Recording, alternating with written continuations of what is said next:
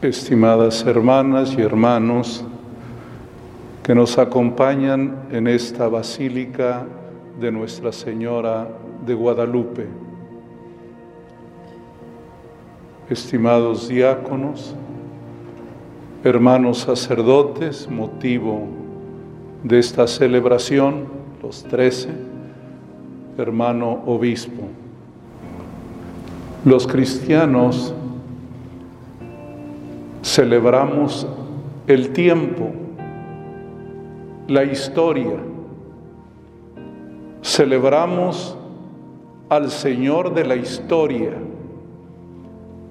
al dueño del tiempo, a Cristo que es alfa y omega, el principio y el fin, y a la luz de ese misterio inmortal de Dios los seres humanos medimos el tiempo y el tiempo es siempre una oportunidad de vivir la salvación. El tiempo es historia de salvación para cada uno, para todo el pueblo y para la humanidad. Y tenemos dos maneras de medir el tiempo. La primera son las fiestas. Israel aprendió a calendarizar su vida con las fiestas religiosas, principalmente la fiesta de la Pascua, de tal manera que la agenda social y el calendario de vida del pueblo era en torno a la Pascua, al 14 de Nisan. Pero tenían también una segunda manera de medir el tiempo, el jubileo, cada 50 años, la historia social renovada cada 50 años el año jubilar, que era un año de revisión, un año de pedir perdón y de perdonar las deudas. Israel quiso que toda su vida también estuviera marcada por el perdón y de allí la fiesta de Pentecostés, el día número 50. El jubileo era cada 50 años. Y en torno a ese número 50 se celebraron también los múltiplos, los 5, los 10, los 15, los 20, los 25, etcétera, hasta llegar al 50. Hoy estamos celebrando medio tramo del jubileo, 25 años de vida sacerdotal.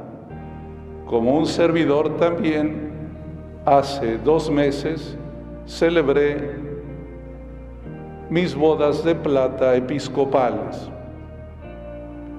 Esa es la medida del tiempo y ahora queremos que estos 25 años sean vistos desde el calendario divino, desde su Pascua y desde Pentecostés. La salvación y el amor regalado por Dios. Y que este es su sacerdocio.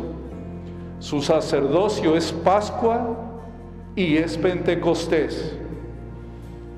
Y cada una de esas fiestas que miden el tiempo, que son la pauta para mirar la historia, nos señalan realidades muy importantes para nuestra vida espiritual.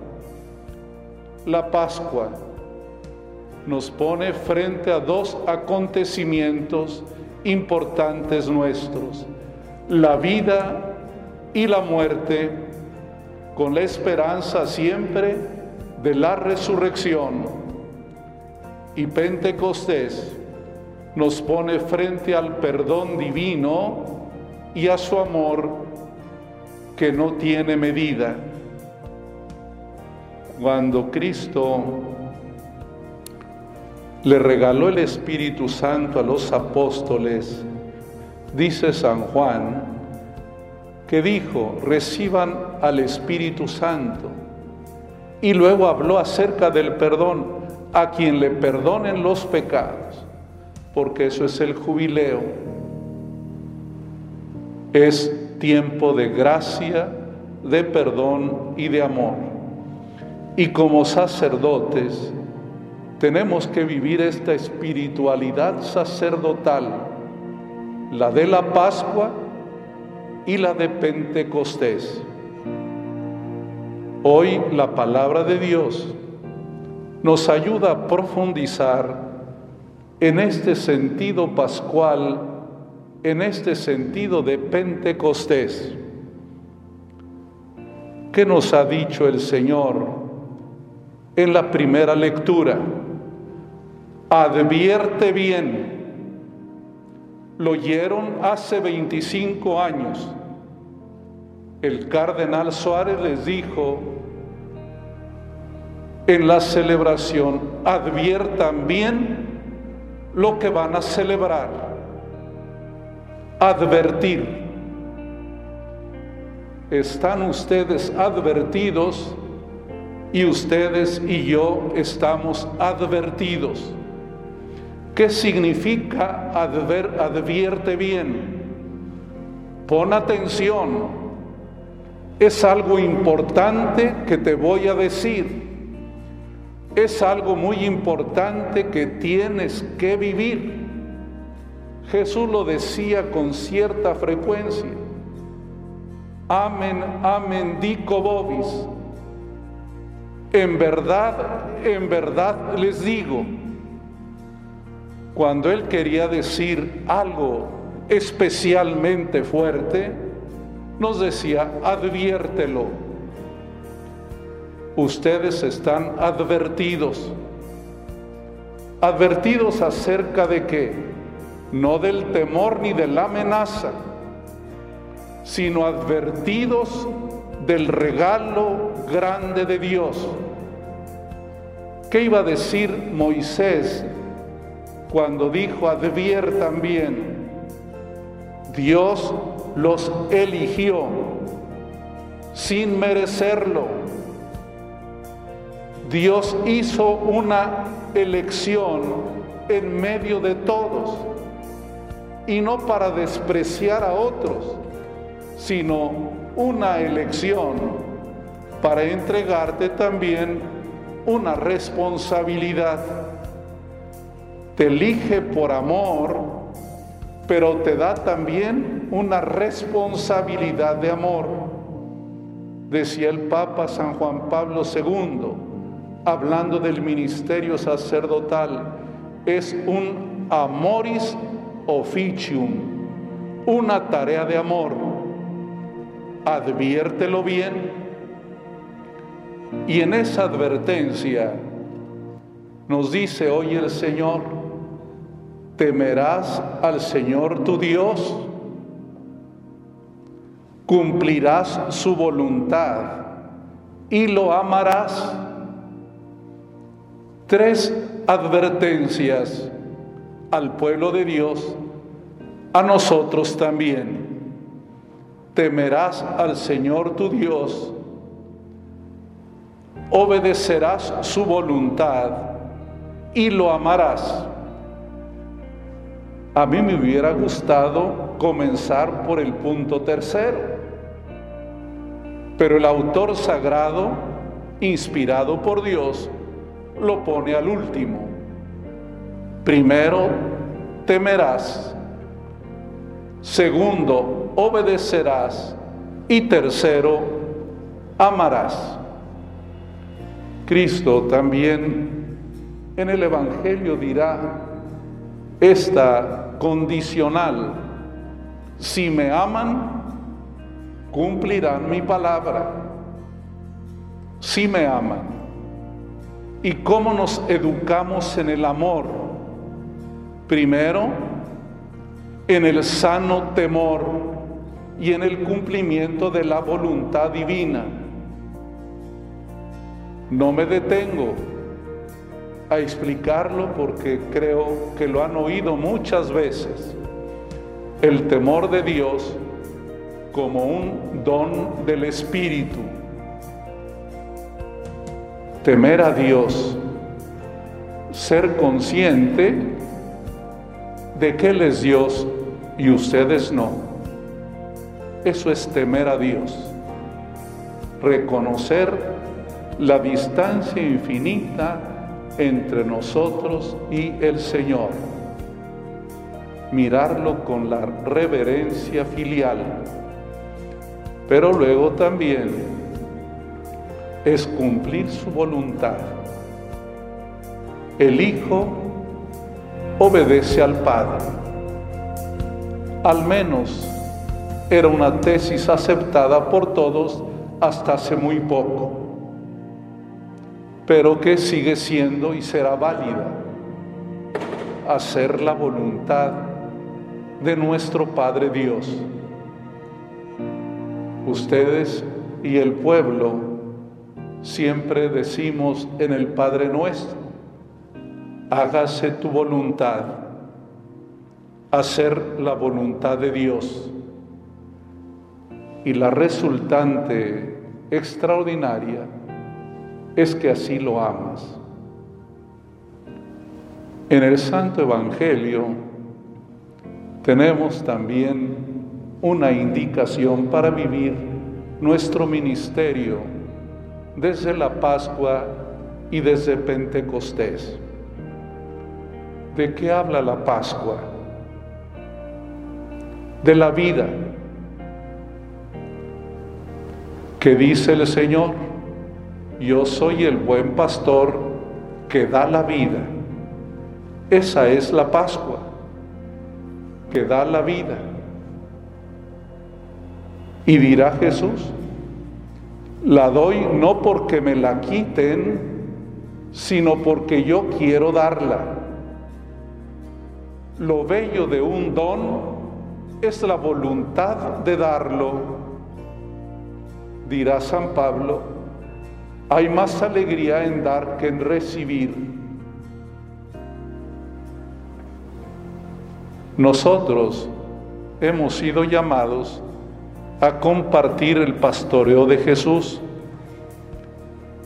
pero nosotros lo vivimos en una tensión entre que nos parecemos a Él y nos distanciamos de Él, en que a veces podemos parecer más asalariados que semejantes al buen pastor.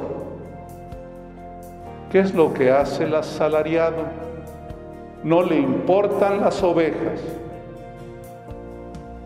le da igual y provoca la dispersión el asalariado no crea comunión, no ama, no puede reunir a la comunidad en torno a la caridad.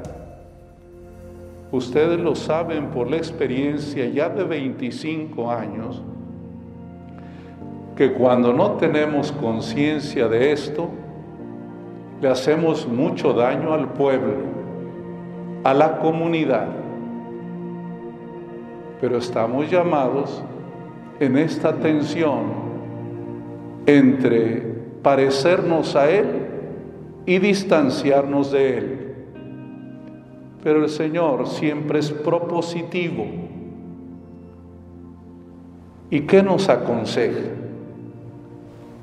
Escuchen, escuchen al pastor escuchar a Jesús.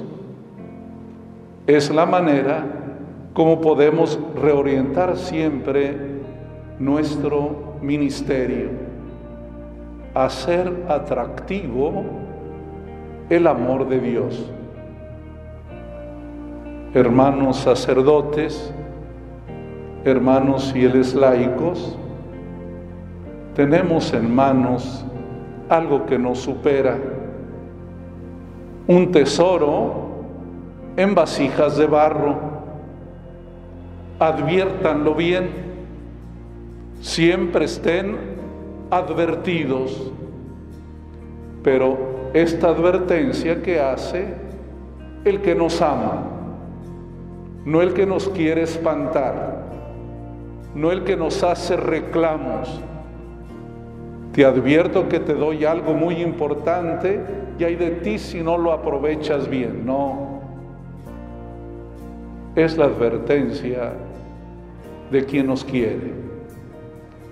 Adviertan bien. Estén alerta.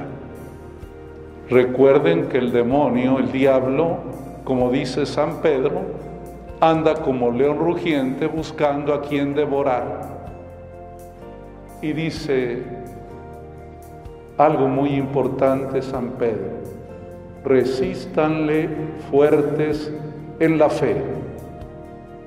Hermanos, ayúdenos en esta resistencia. No podemos solos. Necesitamos la fuerza de Dios, la fuerza de la oración de la comunidad y el fortalecimiento de su cariño. Dos cosas les pedimos humildemente, que nos quieran y que recen por nosotros. De esa manera vamos a responder a esta tarea tan encomiable que nos dé el Señor. Y no olviden nuestro ministerio se entiende desde la Pascua y desde Pentecostés. Que Dios nos ayude y que este tramo de la historia que les permite recorrer, siempre en suspenso, no sabemos lo que sigue, porque la historia es siempre sorpresiva, no somos dueños del tiempo, el único dueño del tiempo y de la historia es el Señor, el que es el alfa y la omega. Y en esta basílica recurrimos también a nuestra Madre, Nuestra Señora de Guadalupe, la Madre del Dios por quien se vive. Ella es una Madre Pascual y una madre de Pentecostés. ¿Quién estuvo presente en esos acontecimientos? Ella.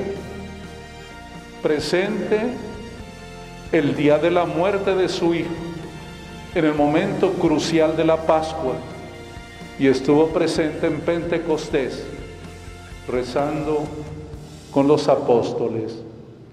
Que Dios bendiga a este grupo de sacerdotes y les vuelvo a repetir, quiéranlos y recen por ellos.